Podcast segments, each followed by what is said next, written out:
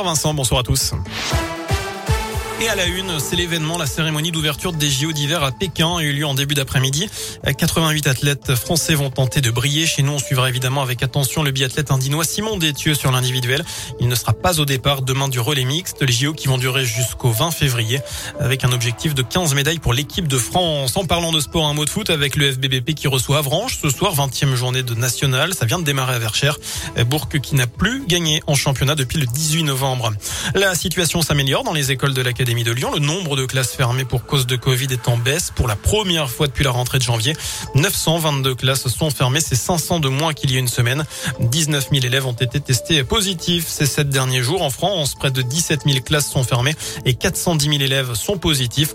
Ce matin, Jean-Michel Blanquer a confirmé que le protocole sanitaire devrait être allégé dans les écoles à la rentrée de ces vacances d'hiver.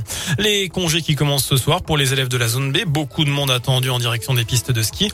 Bison futé voie rouge demain dans le sens des départs orange pour les retours, sévère ce soir et dimanche dans les deux sens.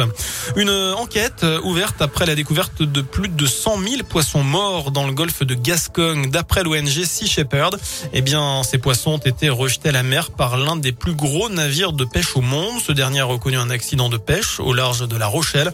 Le bateau se serait brisé, relâchant de manière involontaire les poissons à l'eau.